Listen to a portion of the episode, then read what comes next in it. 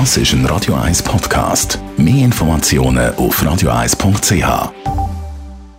Der Wohntipp auf Radio 1 wird Ihnen präsentiert vom Hauseigentümerverband Schweiz. www.hev-schweiz.ch Drohnen sind für viele Erwachsene unter uns ein grossartiges Spielzeug, zum ein bisschen rumfliegen, zum Filmen, zum Bilder machen.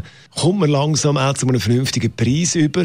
Thomas Oberle, Jurist vom Hauseigentümerverband. Wenn man jetzt mit so einer Drohne über Wohnungen und Häuser fliegt, was muss ich da beachten?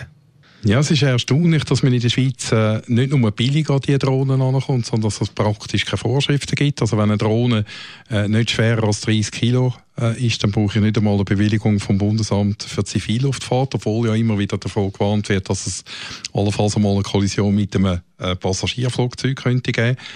Das Einzige, was ich muss wissen wenn ich so eine Drohne habe, ist, dass ich muss Sichtkontakt zu der Drohne haben, wenn ich sie umfliegen lasse. Und das explizit untersagt ist, dass ich sie über Menschenansammlungen fliegen lasse. Wie ist die Situation, wenn man sich stört, wenn jetzt über einem sein Grundstück oder Haus da immer irgendwelche Drohnen wieder fliegen?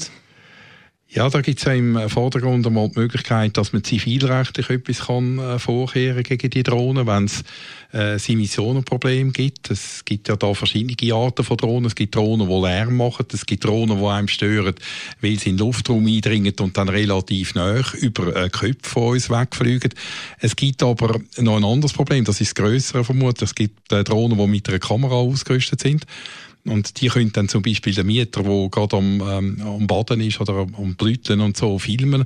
Und das geht nicht. Das wäre dann auch datenschutzrechtlich und persönlichkeitsrechtlich nicht möglich. Dort können wir dann sogar Strafanzeige bei der Polizei stellen. Strafanzeige, kann man sonst noch etwas machen?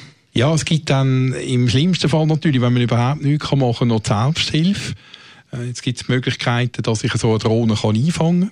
Wenn ich sie kann einfangen kann, dann kann ich sie abholen. Ich muss einfach schauen, dass ich sie nicht billig kaputt machen Es gibt auch noch die Möglichkeit, äh, wo in der Literatur zitiert wird, dass ich sie mit einem Gartenschlauch kann abholen wenn äh, der Wasserstrahl entsprechend stark ist. Also das ist auch noch eine Option. Es ist einfach so, dass die Selbsthilfe nur dann angewendet werden wenn es keine anderen Möglichkeiten gibt. Also wenn ich weiß, wer der Betreiber von der Drohnen ist, muss ich zuerst versuchen, dem ein Gespräch führen und nur wenn das nichts nützt, darf ich dann zum Mittel greifen, um die Drohnen wegzuholen. Thomas Oberleo ist vom Hauseigentümerverband zum Thema Drohnen. Eine rechtliche Frage, wenn es ums Wohnen geht, da ist unser Thomas Oberle die richtige Person. Er kann alles beantworten.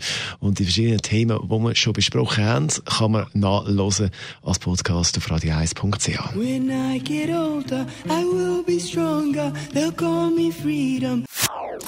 Das ist ein Radio 1 Podcast. Mehr Informationen auf radio1.ch.